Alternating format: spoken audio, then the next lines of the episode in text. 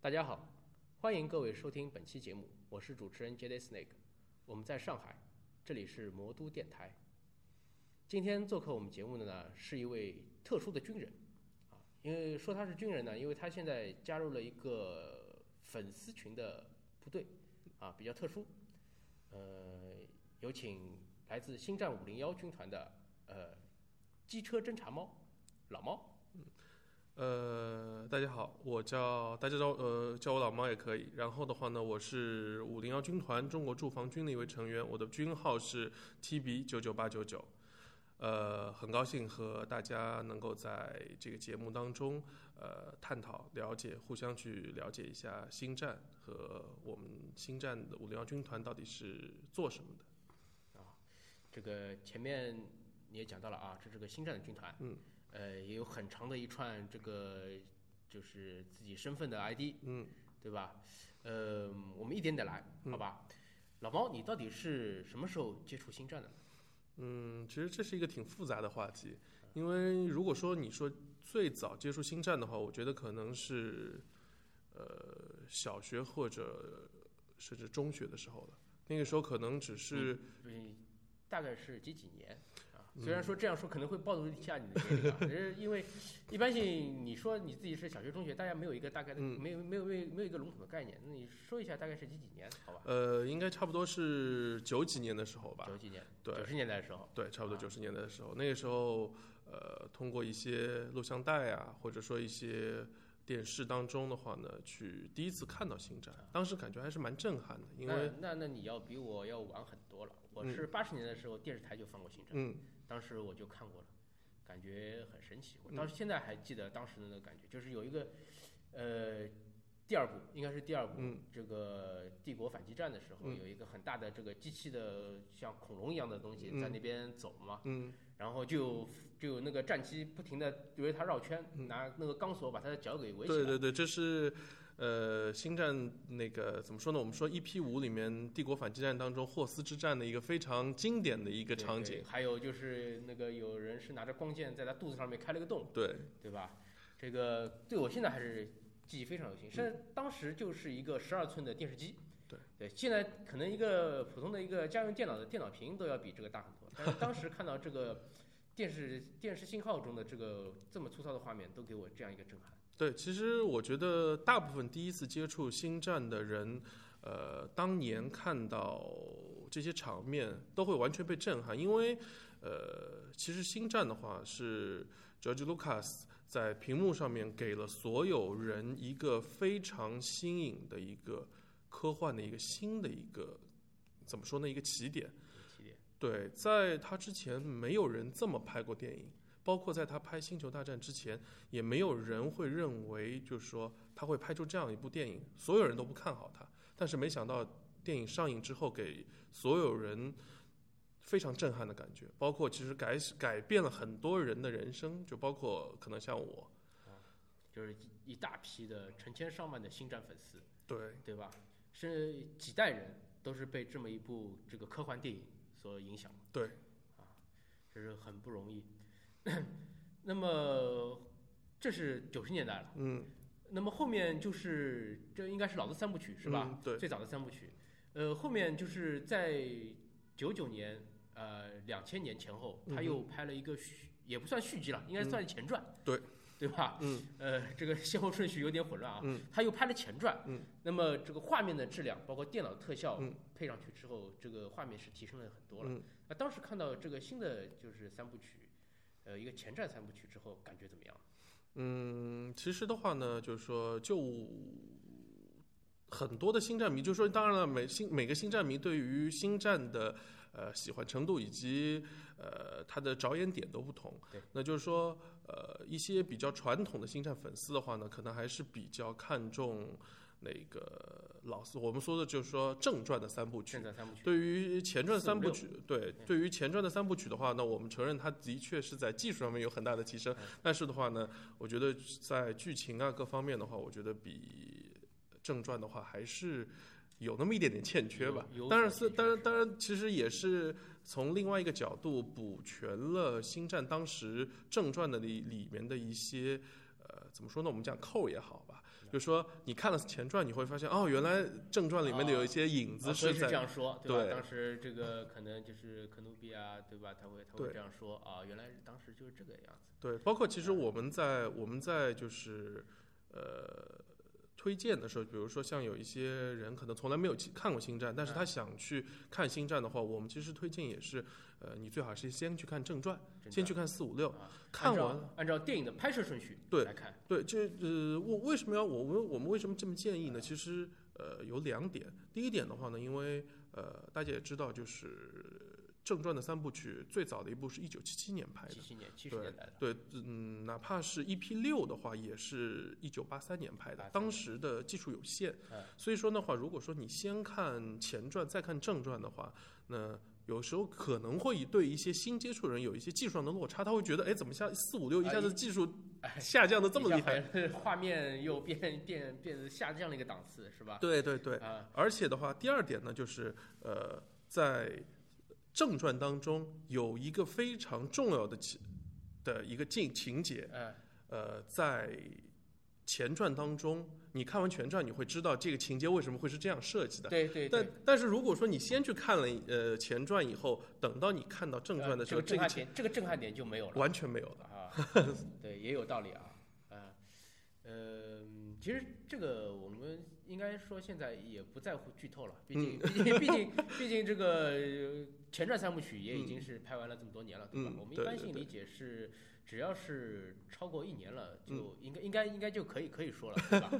这个真的要看的人他已经看了，嗯，没有看的人你再怎么跟他讲，他其从其他地方也可以了解到，是吧？对对对，呃，其实你说的，我相信就是《帝国反击战》那个最终的那个台词吧？对，很经典那个场景。嗯我记得当时好像有一部书介绍过，就是呃，卢卡斯在拍这一段的时候，他给的剧本，呃，是就是包括给那个就是那那个叫什么，呃，卢克，嗯卢克这个演员他的剧本是是让那个黑武士维达跟他说，呃，是就是卢克会说是你杀了我父亲。嗯对吧？然后维达回头跟他说不，是肯努比杀了你父亲，嗯，啊，是那个欧比旺，嗯不是就是欧比旺杀了你父亲，他会觉得很不可思议，嗯然后就然后然后然后然后然后就跳下去了，对吧？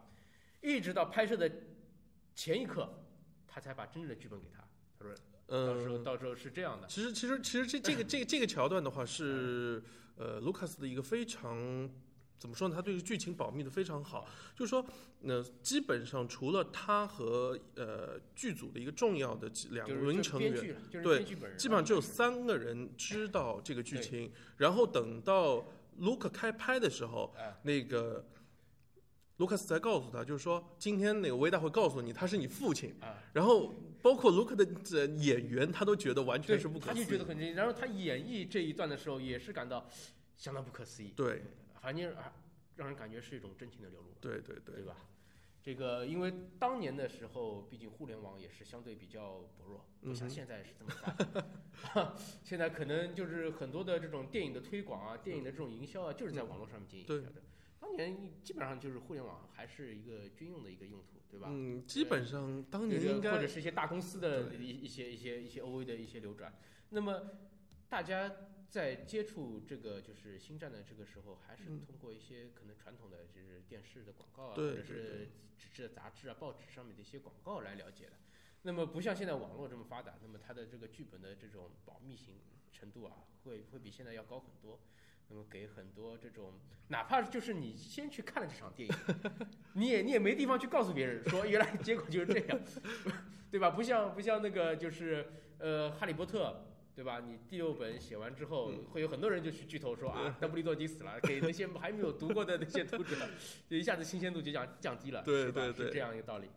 嗯，好，那么呃，星战电影看了那么多了，嗯。对吧？相信其他的一些星战的这个作品啊，也多少有点了解。嗯，那么我现在就是想切入今天另一个主题啊，嗯。就是星战这个五零幺军团、嗯。啊，这个包括你后面说的什么中国驻防军，嗯呃，是个什么样的组织呢？呃不是军事组织吧？呃不是，它其实 我们叫五零幺军团，那个我们其实是一个得到官方认可的一个影迷团体，是官方是指哪哪个官方？卢卡斯影业。啊，卢卡斯影业。对，那我们呢，等于说是得到卢卡斯影业官方认可的一个，就是说怎么说呢？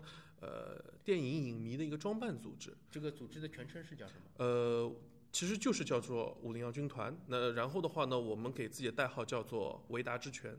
维达之拳。对，其实如果说呃，大家有去看过那个就是呃《星战》的前传的第三部，第三部的话，嗯其实，在那个安纳金倒向黑暗面之后，他带领了一支科隆人的军团去屠杀那个绝地圣殿的时候，呃，呃，那那那那那那一批呃，怎么说呢？那一批克隆人军团白盔，然后带蓝色条纹的，呃，那个军团就是五零幺军团。就是最早的五零幺。呃，不是最早的五零幺，应该是这么说，就是说，因为我们叫五零幺啊，然后呃，卢卡斯影业决定用我们的名字去命名那支军团哦。是这个意思。对，那其实这个就是现实生活中的五零幺军嗯团，它是在老的三部曲，嗯，呃，拍就是那那个时代的之后的粉丝就已经成立了，是吧？呃，我们的成立是一九九七年。九七年，九七那那九九年的时候是新的三部曲的第一部嘛？对？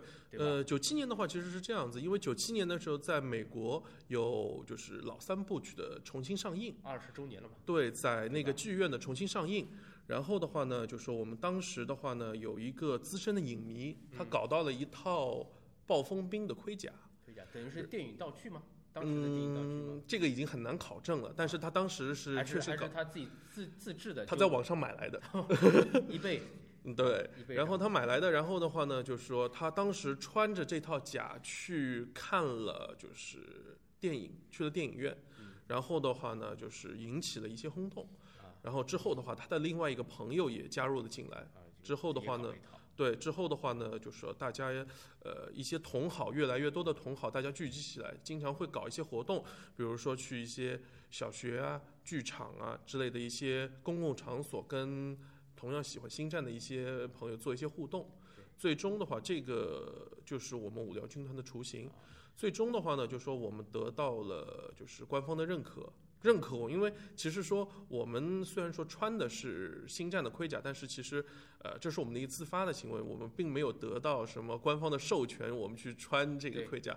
但是最终呢，官方非常大方，他们非常大度的就是同意我们去这么做，然后呢也同意我们成立这样的一个组织。呃粉丝组织，对对我们现在的话呢，整个五零幺军团在世界差不多有呃四十几个驻防军，对在四级等于是在四十几个国家与地区了，对，有分布。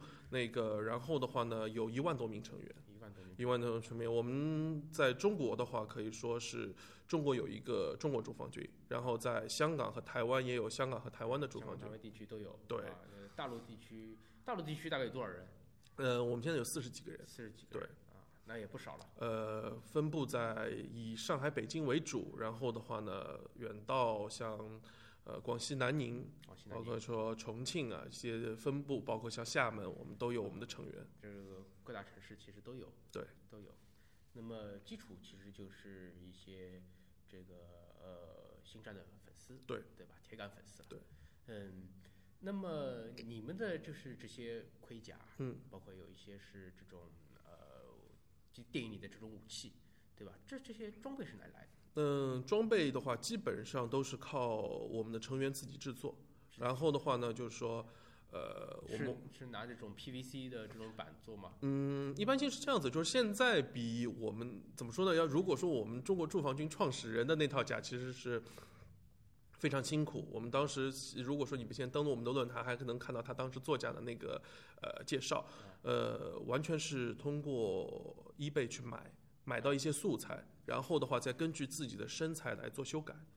然后最啊终的话做成一套符合我们五零幺军团规定的道具甲。啊，这一当中还有规定。对，这个规定能够跟我们稍微嗯说一下吗？就是说，大家可能会关心，就是说我们怎么加入五零幺军团嘛？对。就是我们加入五零幺军团最主重要的一个，首先第一点，你哎年满十八周岁，年满十八周，第二个成年人了，对，必须，因为我们认为就是说，呃，这个你要有一个自主的一个能力去啊做这个事情。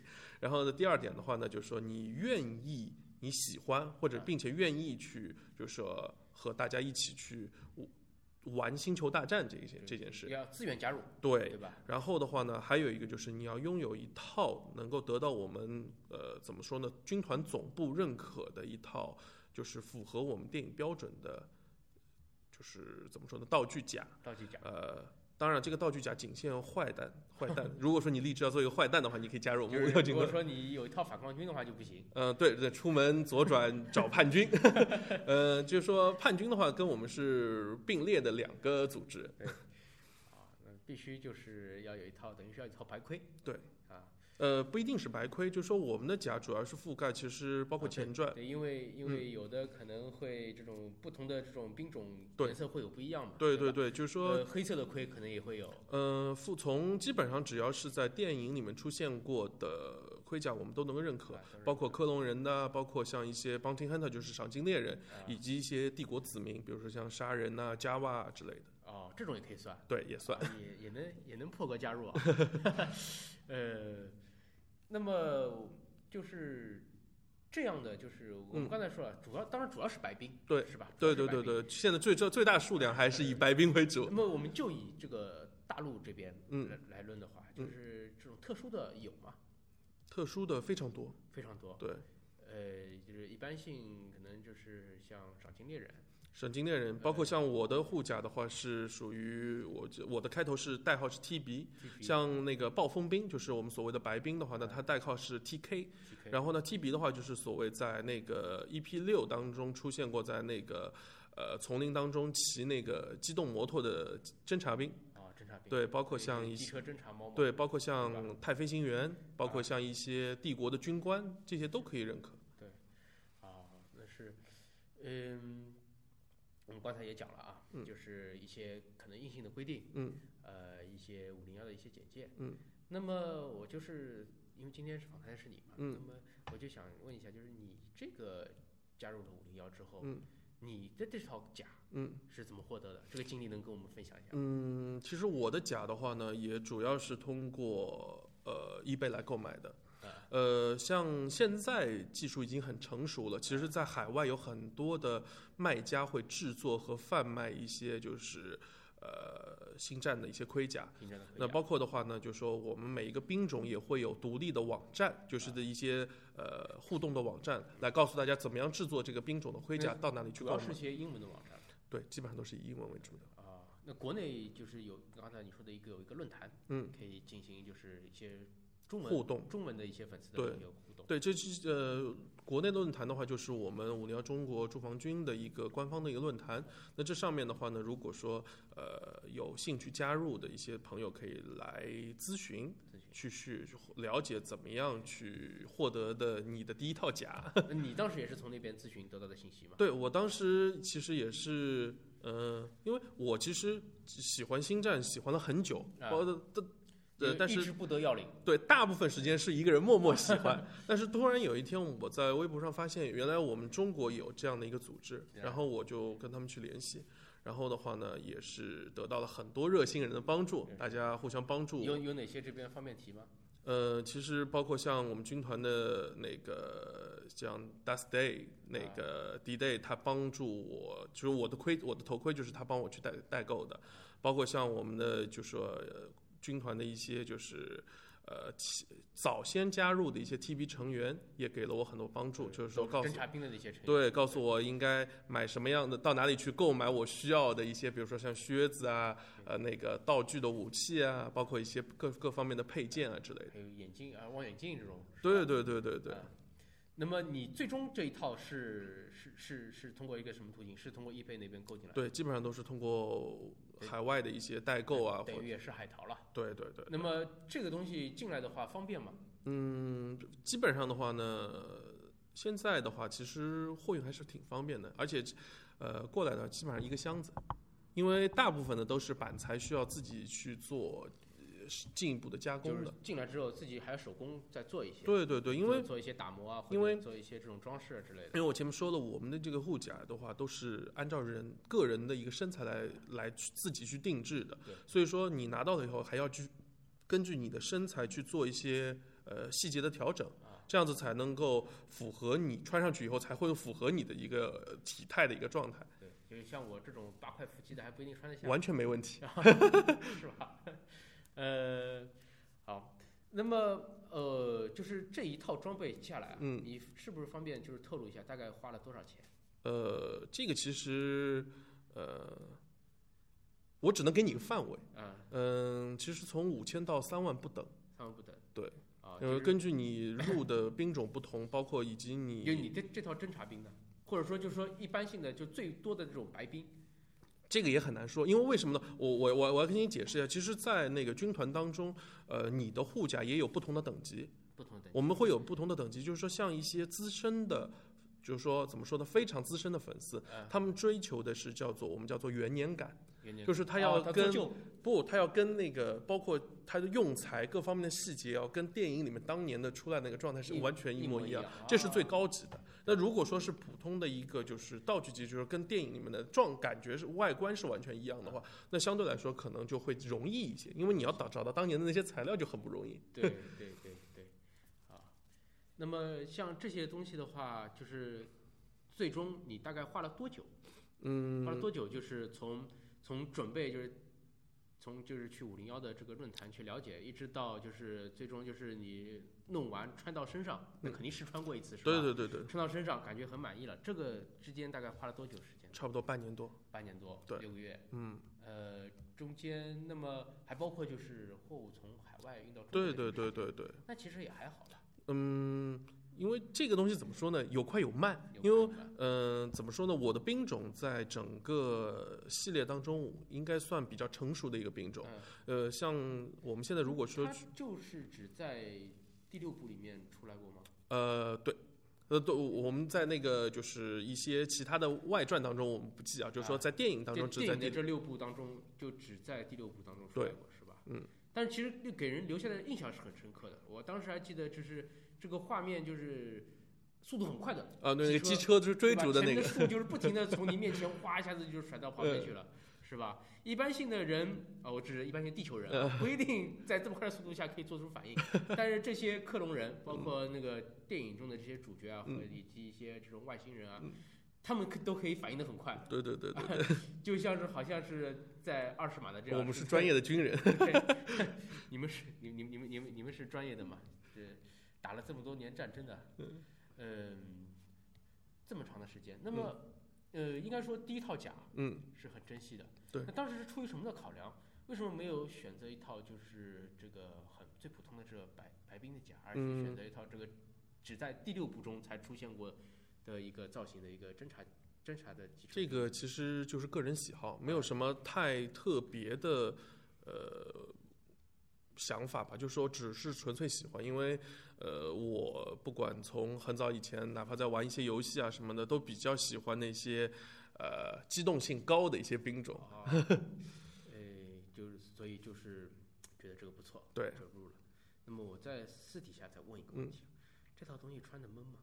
嗯，夏天穿非常热，非常热，非常热，因为基本上都是贴在身上，而且没有什么太透，它非常不不是很透气的。它这个表面的这个材质是 PVC 的这种。嗯，对，我在一零年的时候嗯。参加过一次星战的活动，嗯，呃，是在淮海路上面，阿迪达斯的活动。对阿迪达斯的那一次，我不知道你去了没有？呃，当年我正好有事，我而且我当时还没有加入军团对对对呃，我印象里好像你当时还也是还没有加入。嗯当时因为我去了，那个时候是九月份，我记得。那个他他呃跟阿迪达斯，阿迪达斯大概推出了一套可能星战相关的系列的一些服饰，嗯鞋帽服饰。那么我就去参加了这个活动，因为我是作为一个普通的星战粉丝嘛，嗯。在那个星战的论坛里面，就是看到这个通知觉得不错，嗯。那就去了。去了之后呢，当时是九月份，嗯。呃，说秋老虎嘛，其实天还是有点热，但也不是太热，也不是夏天的那种三伏天的那种感觉，嗯。其实就是十几度的那种对。温度。然后活动大概是六点五六点的时候开始，嗯。那天就一点点暗下来了，其实就是也就是气温开始转凉了，一直到晚上大概八九点的时候，基本上七八点的时候，我就看到那些呃，可能是军团，我也没有了解他们到底是算不算属于五零幺军团，应该是算五零幺军团。嗯，对，那是五零幺军团参与的一个活动。对对，就是 cos 这个维达的也有，嗯呃，这个就是包括赏金猎人的也有、啊，最多的当然是白冰了。嗯，他们的这个盔甲就是脱下来的话都可以滴出水。对，一个一个士兵就是站在那边不动的话，身上会有不停的会有汗水嗯。滴下来，然后他等他走开的时候，地上就是一滩嗯一滩水，相当的热。嗯，相比之下，那些就是 cos 那个绝地武士的嗯，就要轻松很多。对对对，哎，就是穿着这个亚麻的长嗯袍，嗯然后拿着光剑在那边挥舞就可以了，也不用戴头盔，也对不用什么太多的装饰，对吧？从 cos 的角度来说，嗯。这个相当的不容易，我们要军团啊，这个可以说个人的牺牲是很大的。其实我们在那个经常出去那个就是参加一些活动的时候，经常会有人过来很好奇的问我，哎，你们穿这个热不热？就是我们现在非常想告诉他，这个非常热。但是尽管嗯就是当时可能身体上、生理上的一些感觉不是很好，嗯但他们的热情还是很高涨。对，嗯，自始至终都是非常专业的，在那边摆着 pose 嗯啊，让这个就是顾客啊或者是行人啊这个拍照，呃，相当的就是敬业。呃，当中有这个中国的一些就是玩家，嗯，也有两个老外，嗯，啊，他们打扮成赏金猎人的样子，哎，这个装备就我一个初级粉丝来说，嗯，看上去是相当的专业。他扮演的是那个波巴，嗯，Boba Fett，呃，那那套就是绿色的那那嗯套、对那套铠甲，然后做旧，嗯对吧？像电影里面一样，对对对很有很有这种时代感，这嗯种做旧的这种感觉，哎，相当不错。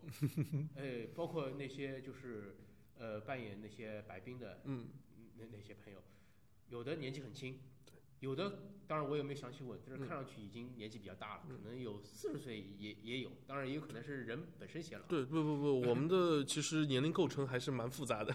有些就是专程从北京啊，嗯从其他的一些城市对赶过来的，参加这场活动，可能就是一个双休日两天的时间，他们来表演两场，然后就回去了。而且这些活动，据我的了解的话，应该是没有这种太多的这种经济的，呃，因为其实呃，这个我要就是你是既然说到这点的话，那我要再强调一点，其实五零幺军团是一个非盈利的组组织，就是说，对我们的我们的主题的话呢，就是说，呃，我我们我们主要是出发点两点，第一个呢是大家都喜欢星战哎，能够聚在一起做一些自己愿意做的事情，这个就很不容易了，我们就觉得很开心。第二点的话呢，其实的话呢，我们呃在活动当中哪怕获得一定的收益，这部分收益我们也是。呃，是要捐掉的。在上海和北京，我们都有指定的一个就是对口的，比如说像呃孤儿之家啊，或者说一些那个没有红十字会吧？呃，我们是有指定的机构，我们有指指定的机构。啊，那个，然后的话呢，这些费用的话呢，我们是会都会捐掉的。然后的话呢，因为我们觉得就是说，我们一直在说嘛，虽然说我们扮演的是星球大战的战当中的坏蛋，哎但是的话呢，坏蛋也能做好事。对，那我们希望能够电影中的那些就是坏蛋的形象和坏人的形象，跟地球其实是没有关系的，是吧？对并不代表我们在地球上我们就也是坏人，是吧？好，那么今天啊很有幸嗯啊，请这个老毛过来嗯啊，给我们介绍了一下呃这个五零幺军团嗯一些概况，包括也分享了一下他接触星战，呃接触这个五零幺的一个过程、一些经历、嗯。一些感悟。呃，当然是呢，我们还有很多的这个五零幺的活动嗯。没有跟大家介绍，包括那个有一些就是老猫的这边的一些其他的星战收藏，嗯。也没有来得及跟大家分享，没关系啊，我们下期的节目的时候再聊，好吧？那么今天的节目呢，时间也已经差不多了，呃，我们就是呃感再次感谢老猫跟大家就是做了这么一个交流。嗯，呃，我其实怎么说呢？那个我们也是挺希望能够有更多的人越来越加入到这个喜欢星战的这个群体当中去的，很很高兴和大家一起交流。那好，那我们今天的节目就先这样，谢谢大家。